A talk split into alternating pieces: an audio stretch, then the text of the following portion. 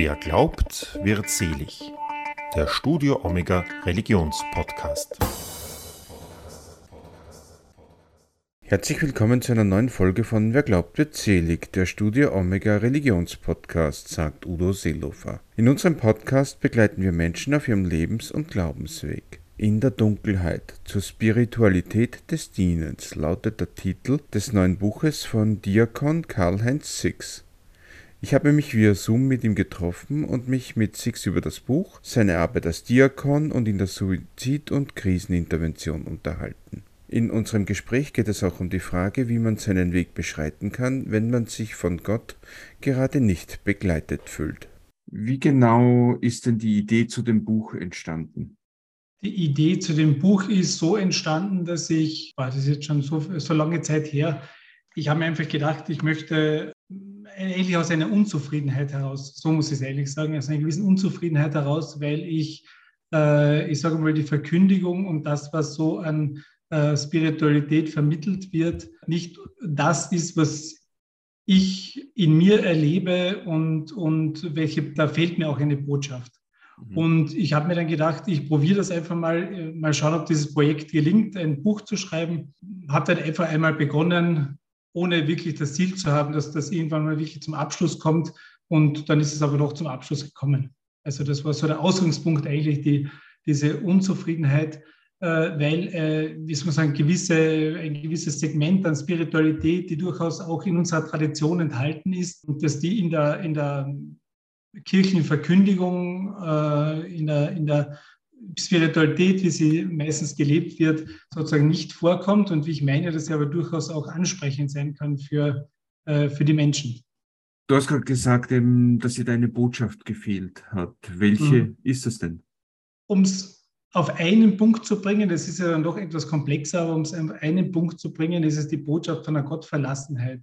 Äh, wir gehen über diese Art äh, oder diese Erfahrung der Gottverlassenheit sehr schnell hinweg und, und machen etwas, was ich oft als Vertröstung bezeichnen würde, nämlich gleich mit dem liebenden, dem liebenden Gott zu sprechen, vom Gott, der uns äh, immer begleitet, der immer da ist und wo diese Gottverlassenheit ein bloßes Gefühl ist, in dem wir uns eigentlich täuschen.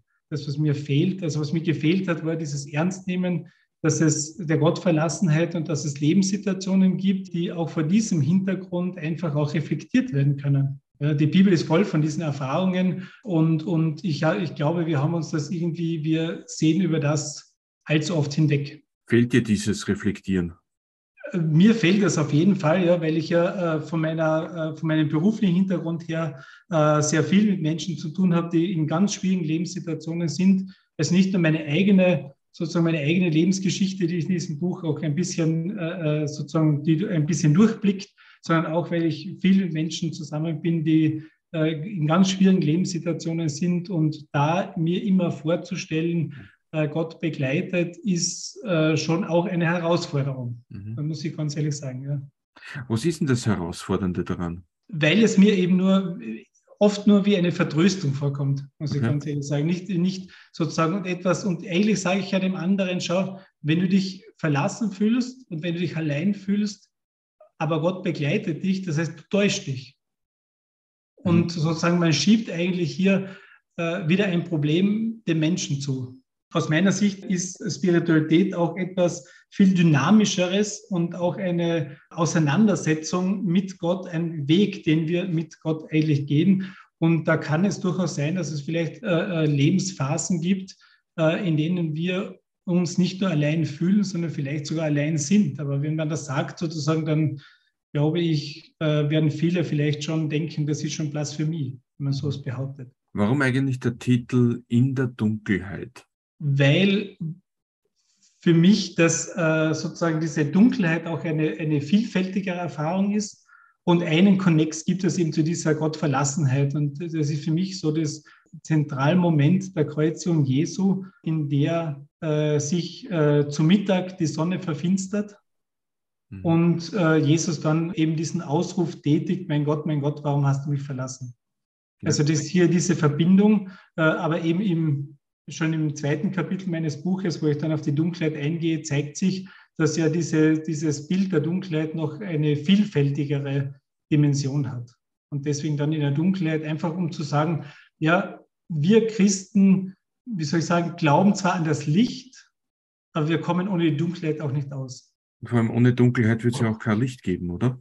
So könnte man das auch sagen, ja. Ich glaube, der, der, Hegel war nicht der Erste, der hat das auch nur übernommen, aber hat gesagt, auch wenn, wenn absolutes Licht ist, dann könnten wir genauso wenig sehen, wie wenn absolute Dunkelheit wäre. Einer der ersten Sätze in dem Buch lautet, wer glaubt, befindet sich auf einem Weg, mit genau. oder ohne Gott. Mhm. Wo hat dich denn dieser Weg bislang hingeführt?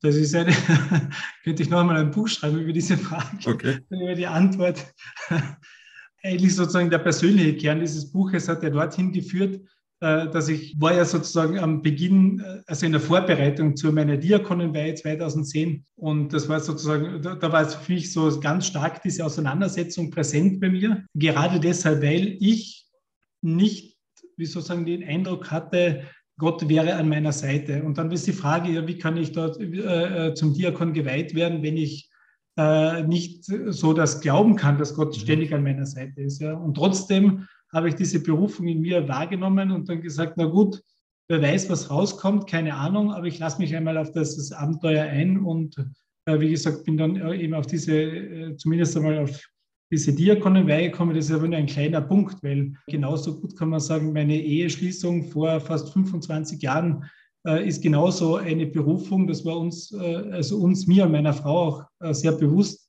das sind so zwei öffentliche Punkte. Wenn ich innerlich noch mehr sagen kann, dann ist es eher so, dass es, ja, wo hat es hingeführt? Ich kann eigentlich gar nicht sagen. Also es ist ein Weg mit vielen Umwegen, ein Weg, der, der wie soll man sagen, auch dem, an dem ich viel gelernt habe, der oft in vielen Zweifeln besteht, meistens eher im Pessimismus als im Optimismus. Inwiefern? Äh, ich zweifle, ob das alles zu einem guten Ende kommt, um es einmal so zu sagen. Also ich bringe das vielleicht auch mit einem konkreten Thema in Verbindung. Ich arbeite ja auch in der Suizidprävention und da ist es immer ein Thema, welchen Sinn hat das Leben? Genau. Was macht das Leben lebenswert? Gerade jetzt beim Thema assistierter Suizid. Und ich scheue mich davor, einfache, einfache Antworten auf diese Fragen zu geben. Sondern ich möchte auch bei diesen Fragen, auch wenn ich Christ bin, immer ein Suchender bleiben und immer, wenn ich eine Antwort gefunden habe, diese Antwort noch einmal zu reflektieren, noch einmal kritisch zu betrachten und noch einmal zu überlegen. Und deshalb bin ich immer wieder bei der, komme ich immer wieder zur Frage zurück, sozusagen, was hält jetzt? Was hält jetzt? Und dieses äh, immer wieder auf den Weg sein bedeutet ja das gerade, das loszulassen, was mich hält, weiterzugehen und nicht zu glauben, irgendwo ankommen zu können. Was mir an diesem Satz eben, wer glaubt, befindet sich auf einem Weg mit oder ohne Gott aufgefallen ist, sind die letzten zwei Wörter eben ohne Gott. Mhm. Kann man denn ohne Gott glauben? man kann dieses ohne Gott natürlich so verstehen, dass man die Existenz Gottes leugnet. Ja. Aber das ist, äh, steckt nicht automatisch drin. Man sagt doch nur, man ist auf dem Weg, aber Gott begleitet mich nicht. Okay. Und ich kann trotzdem an seine Existenz glauben, also oder zumindest an seinen Einfluss. Und vielleicht begleitet er mich ein Stück des Weges nicht, vielleicht begleitet er mich dann später ein Stück des Weges und hat mich früher begleitet. Vielleicht begleitet er mich so, dass ich ihn momentan nicht sehe, verborgen. Das kann ja natürlich auch möglich sein. Äh, aber diese Offenheit möchte ich haben. Also das ist der, der Glaube ist ein Weg, den ich gehe, manchmal mit Menschen, manchmal alleine, manchmal mit Gott, manchmal ohne ihn. Dieses, diesen Weg mit Menschen gehen, ist das auch ein Stück weit das, was das Diakon-Sein ausmacht? Das auf jeden Fall.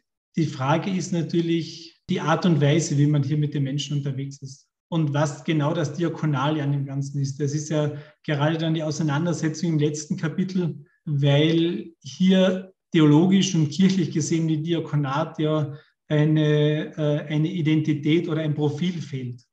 Und ehrlich gesagt ja auch dem Priesteramt und dem Bischofsamt. Ja, da ist ja durch das Zweite Vatikanum so vieles in Bewegung gekommen, dass es ganz wichtig ist, diese Identitätsfrage zu stellen. In der Öffentlichkeit ist natürlich die Frage nach der Identität des Priesters oder der Priesterinnen in Zukunft vielleicht einmal eine viel interessantere Frage als die Frage nach dem Bischofs- und dem Diakonenamt. Aber ja. kirchlich müssten wir uns diese Fragen auch stellen. Was bedeutet es für dich denn, Diakon zu sein? Wenn ich darauf eine Antwort hätte. Also auch hierin, wie gesagt, obwohl ich mich sehr stark mit dem Thema auseinandergesetzt habe, habe ich auch für mich noch keine endgültige Antwort gefunden. Ich habe im, im, im Buch ja diese These, dass das Diakonamt ein überflüssiges Amt ist. Mhm. Und genau in diesem, in diesem Überflüssigsein eigentlich der Kern des Amtes steckt. Ja. ja. Nämlich, dass es eben nicht aufgeht in, einem bloß, in einer bloßen Funktion, sondern dass es ein Amt ist, dass die Kirche daran erinnert, die Kirche, also nicht nur die Ämter, die anderen Ämter, sondern auch die, die, die Getauften und alle, die daran erinnern soll, was das Grundlegende des Christseins ist, nämlich das Dienen für die Menschen, also das Diakonale. Und, und das ist ein Anspruch an den Diakon, den er erst einmal leisten soll oder muss. Ein Anspruch, der ja auch bedeutet, dass wir nicht dann etwas wert, also wir Menschen sind nicht dann etwas wert, wenn wir gebraucht werden, wenn wir eine Funktion haben, sondern wir sind etwas wert, weil wir Menschen sind. Ganz unabhängig von unserer Leistungsfähigkeit und von unserem Handeln und Tun. Und insofern betrachte ich ja momentan das Diakonenamt ja auch als etwas, wo man sagt, das Dienen hat einen Wert an und für sich. Ein Amt hat einen Wert äh, oder, oder diese, diese christliche Existenz des Dienens hat einen Wert an und für sich ganz unabhängig davon, ob es gebraucht wird oder nicht gebraucht wird, ganz unabhängig davon, ja, ob es eine Funktion hat oder nicht, sondern einfach per se, also so eine symbolische, das ist ganz was Wichtiges, auch etwas Symbolisches zu sein und damit immer wieder Erinnerung zu sein. Damit haben wir einen Anspruch als Diakone und diesen, an diesen Anspruch können wir auch scheitern. Das ist auch ganz was Wichtiges für mich, dass wir, dass wir immer wieder uns bemühen müssen, äh, diesen Anspruch gerecht zu werden. Wann wurde denn bei dir der Punkt erreicht, dass du gesagt hast, ich will jetzt Diakon werden? Oder gab es ähm, da diesen Punkt nicht so? Ich habe meine, meine, meine, meine, es hat einen Moment gegeben, sozusagen einen Moment, ich habe eher, eher nicht die Frage, ich will jetzt Diakon werden, sondern ich füge mich meiner Berufung. Das okay. würde vielleicht eher passen, ja. Äh, mit allen Widerständen, die ich in mir gespürt habe. Also es war wirklich, ja, in den Jahren, also 2000, sechs, sieben hatte meine Vorbereitung zum Diakonat begonnen und äh, ganz am Anfang habe ich mir so diese, genau diese Auseinandersetzung gestellt und in mir Widerstände auch wahrgenommen. In irgendeiner, ich kann es nicht sagen, es gab einen Moment, ich habe mich immer wieder in, in ein Kloster zurückgezogen und es gab einen Moment, wo mir dann bewusst geworden ist, so das ist jetzt mein Weg, mhm. was aber nicht bedeutet, dass ich den Weg mit aller Begeisterung dann sozusagen eingeschlagen habe, sondern auch mit Widerständen, die ich in mir gespürt habe. Und dann war es jetzt so, dass ich 2010 ja nochmal geweiht, also 2010 bin ich ja geweiht worden und kurze Zeit davor ist es ja mit den Missbrauchsskandalen noch einmal ganz, noch einmal ganz in die Öffentlichkeit getreten und ich musste mich noch einmal dieser Frage stellen, will ich in einer Kirche, die die schwächsten sozusagen Glieder unserer Gesellschaft wirklich äh, ausgenutzt hat und das sogar noch einmal verduscht hat. Sozusagen. Das ist ja, will ich in dieser Kirche, will ich ein solches Amt ausüben? Und auch hier habe ich innere Widerstände gespürt, aber gleichzeitig auch eine Berufung und habe dann auch gesagt, ja, ich möchte dieser Berufung folgen, wer weiß, wozu es gut ist. Schauen, was passiert. Also ich habe kein Ziel damit verfolgt. Du sprichst in deinem Buch auch immer wieder von einer dienenden Spiritualität. Wie kann man diese denn erhalten und warum ist diese dienende Spiritualität wichtig? Wichtig einmal als Kontrast zum Thema Macht natürlich, ja. Und ich spreche jetzt nicht einfach nur von der kirchlichen Macht. Ja. ja. Das ist ja auch ein, ein, Diskurs, den wir in der Kirche führen. Äh, um, de, um das geht es auch. Aber ich denke auch, wenn wir mit Menschen zu tun haben, dann gibt es auch hier Machtgefälle. Ja. Der Helfer hat immer mehr Macht äh, als dem, dem geholfen wird, wenn man es einmal ganz vereinfacht sagen kann. Also ich muss in dem Begleiten von Menschen und gerade äh, im Begleiten von den Armen und Randständigen, also Stichwort Option für die Armen, mhm. muss ich immer wieder reflektieren, wie sind die Machtverhältnisse in dieser Beziehung verteilt Gleichzeitig muss ich mich daran erinnern, dass, dass die Aufgabe es ist, nicht der Mächtige zu sein, sondern der, der von der Macht sozusagen auf die Macht verzichtet. Und das wäre, würde dann für mich ähm, eine dienende Spiritualität bedeuten. Der Verzicht auf Macht, auch in diesen helfenden Beziehungen. Das kann man auch ein bisschen differenzieren natürlich, aber das würde jetzt wahrscheinlich etwas zu weit führen. Naja, Verzicht auf Macht, da denke ich mir dann aber immer auch, da tut sich die katholische Kirche zum Beispiel aber auch manchmal ein bisschen schwer damit, oder? Sie wird entmächtigt, ohnehin jetzt gerade. Wenn wir es jetzt auf die Kirche sehen, dann bin ich der Überzeugung, dass die Kirche kann sich natürlich an die Macht, die sie hat, sozusagen noch festhalten, aber die Zeit wird zeigen, dass sie diese Macht verlieren wird, wo sie sie noch nicht verloren hat. Und sie wird vielleicht wirklich zu einer, zu einer dienenden Kirche werden, wobei das auch gefährlich ist, denn seinerzeit hat sich ja der Papst als der Diener der Diener bezeichnet, also der oberste Diener. Ja. Und auch das kann noch einmal sozusagen ein Machterweis sein. Ja? Also das ist dann wirklich die Frage, welche Haltung ich da äh, einnehme. Wichtig für mich ist, den Menschen gegenüber ihnen in Freiheit zu begegnen, also ihre Freiheit auch zu respektieren und zu akzeptieren, sie zu nehmen, wie sie sind, nicht mit, mit Antworten und vorgefertigten Floskeln sozusagen einfach zu kommen, sondern ihnen einfach den Raum zu geben, äh, so sein zu können, wie sie sind und vielleicht auch Anknüpfungspunkte, Anknüpfungspunkte zu finden im christlichen Glauben, natürlich auch, und ihnen zu begegnen äh, auf eine heilsame Art und Weise. Ist es sehr allgemein, aber im Konkreten ist das oft sehr schwierig. Also ich erlebe das sozusagen, nachdem ich im Sozialbereich tätig bin, erlebe ich das ja Tag für Tag, wie, wie schwierig und herausfordernd das dann tatsächlich ist. Also, wenn man sich nicht nur mit Floskeln eben bedenken soll, das heißt dann aber auch, dass man natürlich sehr stark auf die individuellen Menschen eben zugehen muss. Genau. Und wissen muss, dass sozusagen die Menschen, für die man unterstützend da ist, dass die Menschen nicht jetzt dankbar sein werden und dass sie nicht und das Dank, den Dank auch nicht äh, erwarten und die, dass die Menschen Natürlich gibt es auch Dankbarkeit, aber viele sind nicht dankbar. Viele sind anstrengend. Ja? Viele, weil, weil sie einfach äh, viele schlimme Dinge in ihrem Leben erlebt haben. Warum sollen sie jetzt mir gegenüber äh, immer freundlich sein, immer höflich sein, nicht aggressiv sein und so weiter?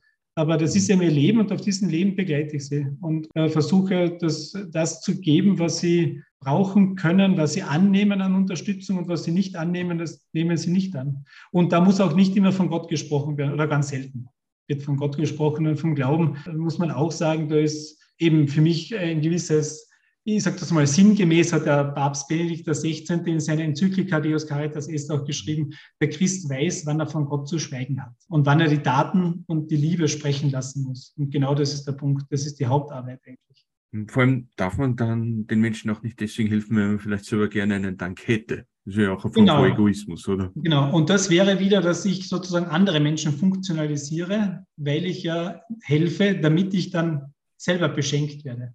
Aber es geht ihm nicht um das Geschenk, um, mein, um das Geschenk, das ich bekomme, sondern es geht darum, dass ich äh, dem anderen diene für das, was er braucht und damit ihm seine Würde auch gebe, sozusagen, und ihn nicht funktionalisiere. Du sprichst dich in deinem Buch auch sehr stark gegen eine Klerikalisierung des Dienens aus.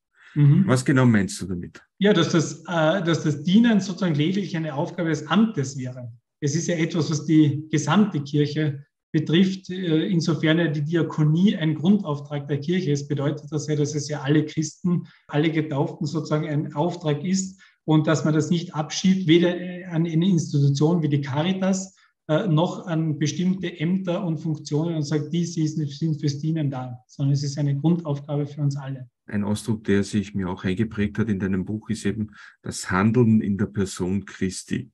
Mhm. Äh, jetzt ist es ja so, Jesus Christus ist ein sehr großes Vorbild, dem alle so wahrscheinlich nicht gerecht werden können. Mhm. Wie kann denn ein Handeln in der Person Christi dann aussehen? Das ist eine gute Frage. Diese Formulierung habe ich nur deshalb aufgegriffen, weil es ja sozusagen eine, ein, ein Kernsatz ist in der Identitätsbildung für den Priester. Das da lange Zeit dann das Thema war, sozusagen, inwieweit ist der Diakon überhaupt derjenige, der in der Person Jesu Christi handelt. Ja. Und dieser Satz hatte im Laufe der Geschichte, also im Hinblick auf das Priestertum, in Hinblick, äh, also im Laufe der Geschichte unterschiedliche Bedeutungen, ja, unterschiedliche Bedeutungen. Und meine Frage war jetzt einfach die, inwieweit dient das überhaupt zur Identitätsbildung des Diakonats? Ich bin mir gar nicht sicher, ob das überhaupt hilfreich ist, diese Formulierung. Denn tatsächlich ist es so, ja.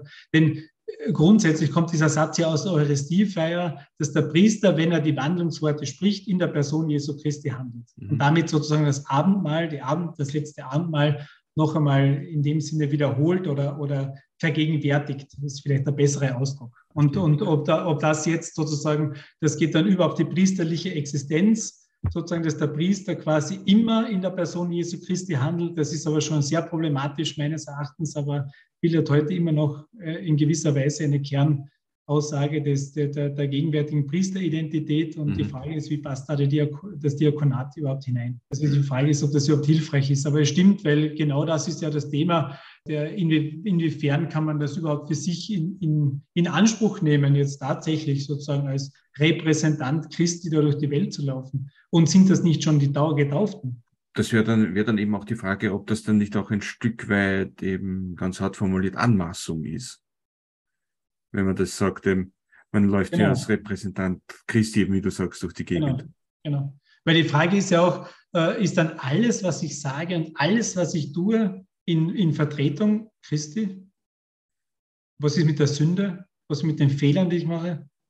Ist das auch als Repräsentant Christi? Also tue ich mir ein bisschen schwer. Also tue ich mit dem Satz überhaupt etwas schwer, ja. genau. Es wäre dann auch, wenn, wenn man es dann weiterdenkt, wäre es dann auch die Frage, wenn es jetzt nicht alles ist, was ich tue als Repräsentant Christi ist, was tue ich dann als Repräsentant Christi und was nicht und wer bestimmt es? Genau, man müsste dann spezifische Handlungen dorthin weisen, ja.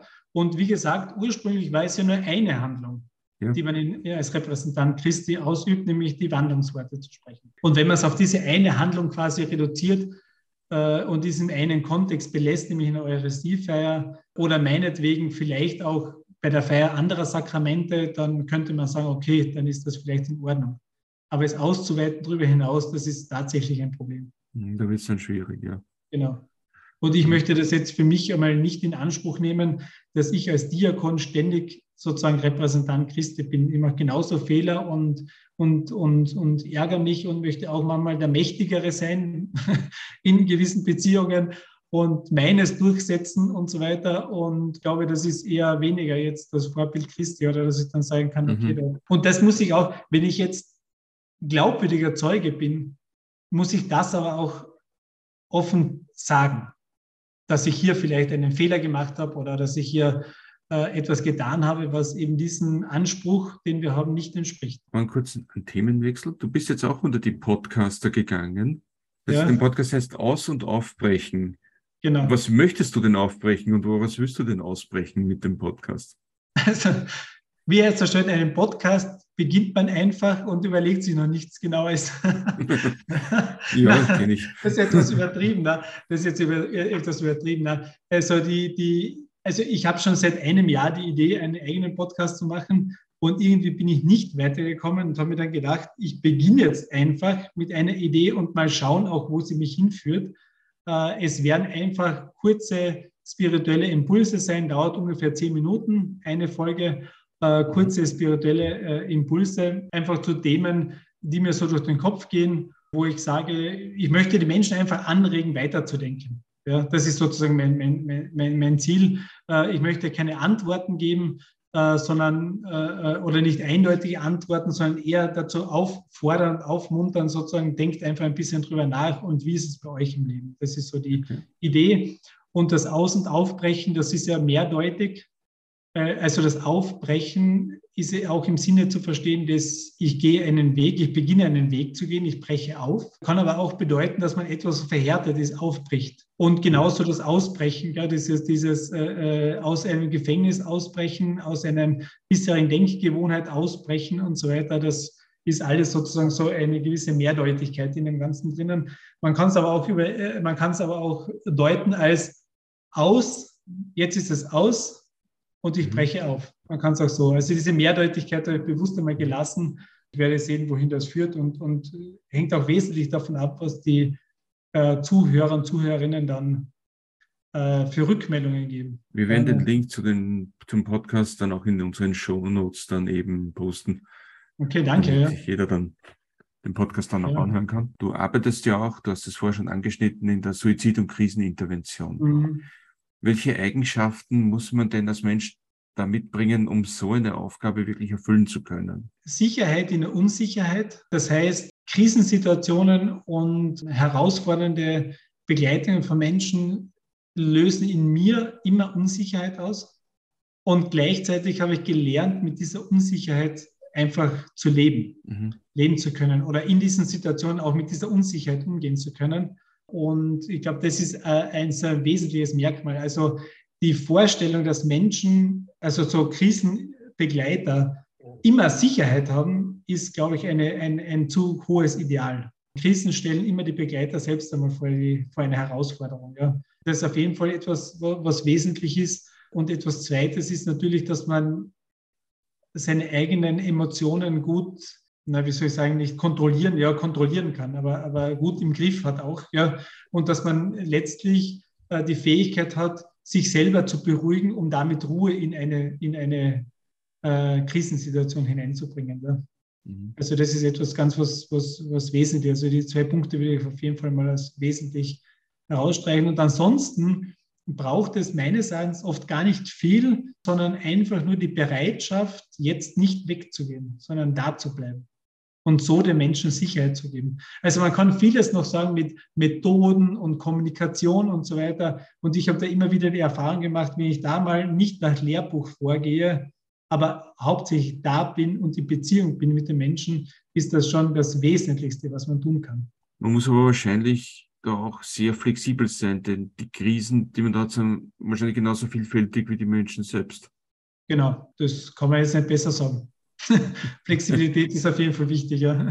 Gibt es ein paar Erlebnisse, die dir besonders in Erinnerung geblieben sind? Ja, ich habe ja 15 Jahre in der Krisenintervention gearbeitet. Ja. Und was mir bis heute wirklich in Erinnerung geblieben ist, ist mein allererster Einsatz. Der ist aber mittlerweile eben schon fast 16 oder 17 Jahre her, der mich wirklich sehr berührt hat. Also die ganze Geschichte ist schon einmal, also da, da war eine Familie, wenn ich es ganz kurz erzählen kann, eine Familie, die möchte gar nicht alles erzählen, weil es ja vielleicht auch ein bisschen noch trotzdem, äh, äh, wie soll man sagen, nicht äh, alles für die Öffentlichkeit bestimmt mhm. ist. Aber ja. es hat zumindest unter den Eltern, sagen wir mal so, einen Familienstreit gegeben. Und in diesem Familienstreit hat sich der Vater mit dem Messer selbst in den Hals gestochen und ist dann abtransportiert worden mit dem Flugzeug, äh, mit dem Hubschrauber abtransportiert worden, hat also zu dem Zeitpunkt noch gelebt und ich habe da den, äh, den damals 15er Jugendlichen begleitet äh, in dieser Akutsituation. Also es war nur sehr akut Begleitung, ja, der das mit angesehen hat. Ja. Und das, was mir, ohne jetzt noch genauer darauf einzugehen, das, was mir so wirklich haften geblieben ist, ist, dass dieser Jugendliche, die haben in einem Haus gewohnt und der Jugendliche hat ein Zimmer bewohnt, das vom Haus aus nicht erreichbar ist. Also da, da hat es vom Haus direkt keine Verbindungstür gegeben, sondern er musste, wenn er zum Beispiel auf die Toilette gehen wollte, musste er ins Freie hinaus und beim Haupteingang erst hineingehen. Und man hat da richtig gemerkt, wie dieser Jugendliche sozial extrem isoliert ist. Und ich habe versucht dann auch zu erfahren, also er hatte in der Familie keine, keine wirklichen Anknüpfungspunkte, auch in der erweiterten Familie nicht, keine Nachbarn, keine Freunde, keine Schulfreunde. Und ich wusste, dass er zwar jetzt quasi zu Hause bei der Mutter bleiben wird, aber eigentlich innerlich alleine. Und das ist etwas, was mir bis heute eigentlich noch im Gedächtnis geblieben ist. Ja, dieses, dieses, äh, äh, dieser einsame 15-Jährige, für den es sozusagen jetzt in der Situation eigentlich keine Hilfe gegeben hat. Vielleicht dann in weiterer Folge. Also es, bleibt, es gibt ein Hoffnungs, ein bisschen ein hoffnungsvolles Zeichen auch zum Schluss geblieben, weil er ist ja auch von einem Familienintensivbetreuer früher mal begleitet worden und die Mutter hat in derselben Nacht noch mit ihm, mit dem alten Betreuer Kontakt aufgenommen und vielleicht hat er dann so noch einmal einen Ansprechpartner bekommen, der ihn in weiterer Folge begleitet. Wie gehst du das selber mit solchen Erlebnissen um? Ich versuche einfach Rücksicht darauf zu nehmen, wie es mir dann geht und was ich jetzt brauche. Ja, und wenn es mal ein paar Tage langsamer gehen muss, dann geht es halt einfach ein paar Tage langsamer. Und wenn ich, äh, wenn ich nachdenklicher bin, bin ich einfach nachdenklicher. Also ich versuche mich selber dann einfach so anzunehmen, wie ich bin. Meistens sozusagen lösen sich diese Dinge dann nach ein paar Tagen auch wieder auf. Ich frage auch deswegen, mich würde es nicht fertig machen, dass ich dann im Prinzip nicht wissen würde, wie es da dann weitergegangen ist mit dem Jugendlichen mm. eben zum Beispiel. Mm. Wie geht es dir da damit? Das stimmt, das ist oft ein, eine Schwierigkeit. Äh, manchmal haben wir die Möglichkeit, dass wir über Umwege dann noch einmal erfahren haben, wie es dann weitergegangen ist. Ja. Manchmal bleibt es einfach offen. Für manche mag es zynisch klingen. Mir hilft es ein bisschen, dass ich mir denke, dass wir einfach nicht in einer perfekten Welt leben mhm. und dass ich nicht der Messias bin, der allen helfen kann, äh, so tragisch das ist. Manchmal hilft mir der Gedanke und manchmal hilft mir auch die Klage oder die Anklage auch, dass Gott uns in eine Welt setzt, die so ist, wie sie ist und wo ein 15-Jähriger allein bleiben muss ja, und diesen, diesen, diesen Aufschrei eigentlich sozusagen. Manchmal hilft das, also es kommt auf, ein bisschen auf die Situation drauf an. Also für mich hat auch, wenn man da noch was Religiöses hineinbringen kann, auch dieses Klage- oder Anklagegebet eine ganz eine wichtige, ganz eine wichtige Bedeutung. Äh, das mir auch in der, in der, in der, in der, in der Gottesdienstfeier, in, der, in den üblichen Gottesdienstfeiern völlig fehlt. Also wir haben das in einer normalen Messfeier, haben wir kein Klagegebet. Also ich kenne mhm. keines das üblicherweise kommt, außer das Schuldbekenntnis, das wir manchmal beten, aber das ist eine Selbstanklage. Aber wenn wir die Psalmen beten oder Psalmen lesen, dann merken wir, dass es ja auch eine Tradition gibt, über die Situation zu klagen, wie sie ist, auch wenn ich mir nicht selber die Schuld gebe, oder auch Gott anzuklagen und zu fragen, ja bitte, warum muss das jetzt so sein? Warum kann, muss er das zulassen? Und ich kann dieses, diese Anklage auch einmal aushalten. Und Gott kann es auch aushalten. Und das ist auch, auch eine Wahrheit, bei der es wahrscheinlich wichtig ist, dass man sie akzeptiert oder dass man eben vielleicht nicht allen helfen kann. Das ist ja die Versuchung eigentlich. Das ist ja die Versuchung der Helfer. Mhm. Zum einen, dass sie jedem und überall helfen können. Aber da sind uns zum Helfen einfach auch Grenzen gesetzt. Manchmal aufgrund der Umstände, äh, manchmal aufgrund der Rolle, in die wir dort sind. Ja. Äh, manchmal aber auch, weil die, denen geholfen werden soll, die Hilfe gar nicht annehmen wollen. Ja. Und sie wollen lieber weiter so leben, wie sie leben. Und das ist, muss ich auch akzeptieren. Ja. Und das erzeugt in mir natürlich, wenn ich ganz auf mich reflektiere, dann unterschiedliche, unterschiedliche Emotionen. Manchmal ist es Ärger und Zorn und Wut und manchmal ist es äh, Trauer und manchmal ist es Verzweiflung und so weiter. Und sozusagen das auch bei mir zuzulassen und zu dem zu stehen, äh, ist, glaube ich, auch eine wichtige Art, die, die, diese Situation auch auszuhalten. Ja. Hilft dir da der Glaube? Ja, ich sage deshalb zögerlich okay. ja, weil es jetzt nicht, weil es eben für mich vielleicht doch ein bisschen anders ist als für andere. Gell? Also ja. der, Glaube in dem Sinne, wie ich es vorher gesagt habe, das ist es, dass durchaus diese Klage und Anklage auch sein dürfen. Äh, der Glaube auch in der, in der Hinsicht, dass ich sage, ja, da hat auch Gott eine Verantwortung und der soll ja gefälligst auch einmal gerecht werden wenn ich mhm. das so, so flapsig sagen kann. Oder vielleicht manchmal auch die Hoffnung, dass es besser werden wird. Ja, also diese Dinge können, also sind für mich schon hilfreich. Ja. Du bietest ja auch Seminare zur Trauerbegleitung, Krisenintervention etc. an. Genau. Ähm, wie genau laufen die denn ab? Kommt ein bisschen darauf an, was jetzt die Anfrage ist. Also die, die, die, ich biete das nicht so von mir aus an, sondern immer ja. nur auf Anfrage äh, von konkreten äh, Auftrag äh, nehmen, aber da kommt es darauf an, auch, äh, also ich mache viele Workshops in den Schulen, hauptsächlich zum Thema Suizidprävention, wo ich dann mit den Schülern arbeite oder auch eben dann für pädagogisches Personal oder anderes psychosoziales Personal. Und da kommt es dann auf die konkrete Anfrage drauf an, ja, was es jetzt ist, ob es ein Tagesseminar ist oder nur ein Vortrag von zwei Stunden und so weiter. Ja. Auch jetzt zum Beispiel letzte, eines der letzten Dinge, wo ich mich auch neu damit beschäftigt habe, war sozusagen die Begleitung, in der Hospizbegleitung beim, bei, bei Todeswünschen. Ja, jetzt, wo der ja. assistierte Suizid ja möglich ist, wie gehe ich als Hospizbegleiter damit um? Das war so eine Frage und das war halt so ein Zwei-Stunden-Vortrag dann. Mhm. Aber grundsätzlich, wenn, wenn ich viel Zeit habe, dann, dann also so Tagesseminare, dann gibt es natürlich immer so natürlich theoretische Inputs, aber auch äh, viel Gespräch. Das ist mir ganz wichtig, also Fragen ja. zu beantworten, die von den Teilnehmerinnen ja. gestellt werden äh, und natürlich auch praktisch Gruppenarbeiten und so weiter. Mhm. Wie stehst du denn zum assistierten Suizid?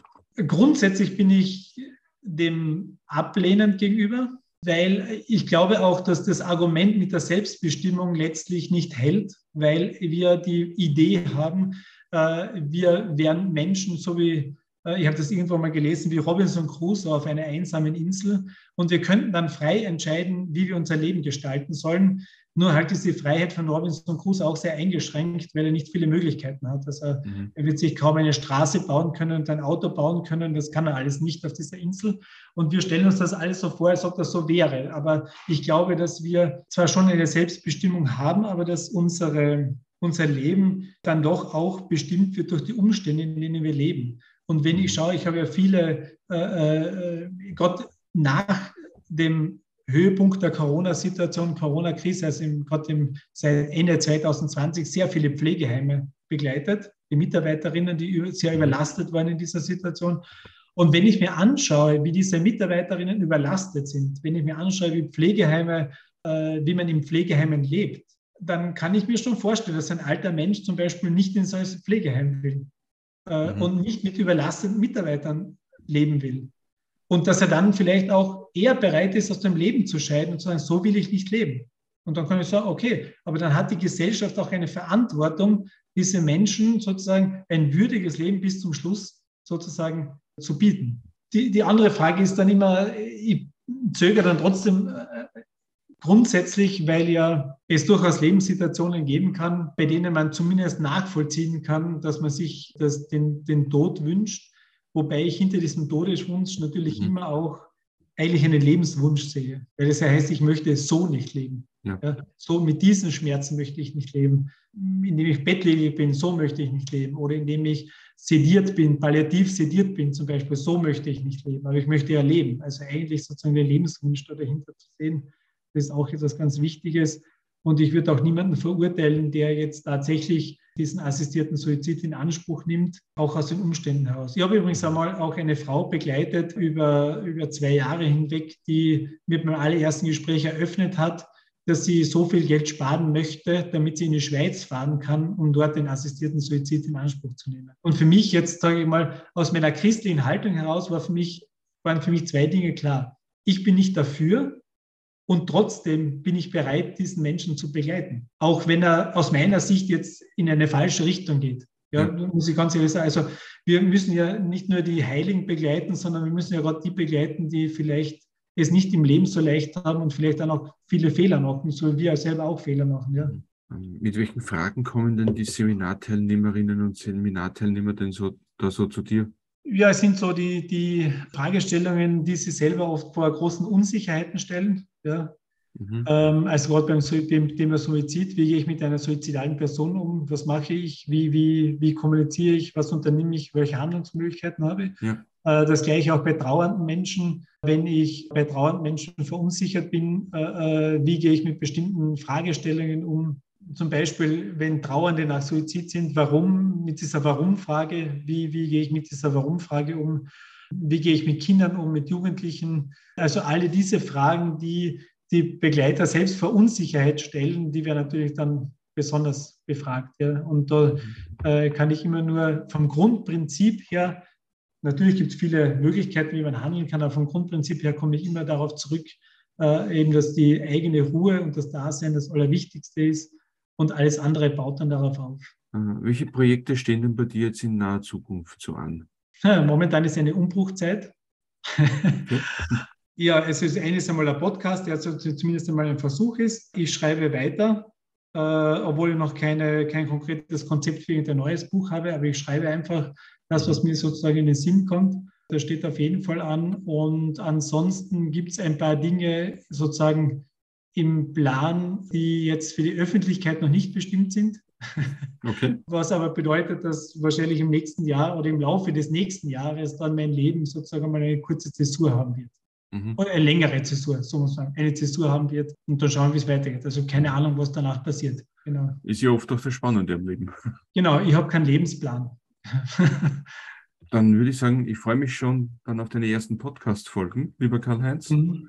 Danke, dass du dir die Zeit für das Gespräch genommen hast. Ja, danke, danke für das Interview und danke, dass du Werbung machst sozusagen für den Podcast. Ich äh, bin sehr gespannt, wie das ankommt und ich freue mich auf jeden Fall über Rückmeldungen, damit man auch sozusagen ein bisschen in die Richtung gehen kann, die die Hörer und Hörerinnen dann auch wollen. Das war Wer glaubt, wird selig, der Studio Omega Religionspodcast für heute. Informationen zu Karl-Heinz Six und seinem neuen Buch gibt es unter www.diakonsix.at. Wenn Ihnen dieser Podcast gefallen hat, dann empfehlen Sie uns weiter und erzählen Sie Ihren Freunden und Ihrer Familie von uns. Außerdem würden wir uns freuen, wenn Sie uns auf Facebook, Instagram, Twitter oder auch via YouTube folgen. Dann bleibt mir nur noch mich für heute zu verabschieden. Auf Wiederhören und bis zum nächsten Mal, sagt Udo Seelofer.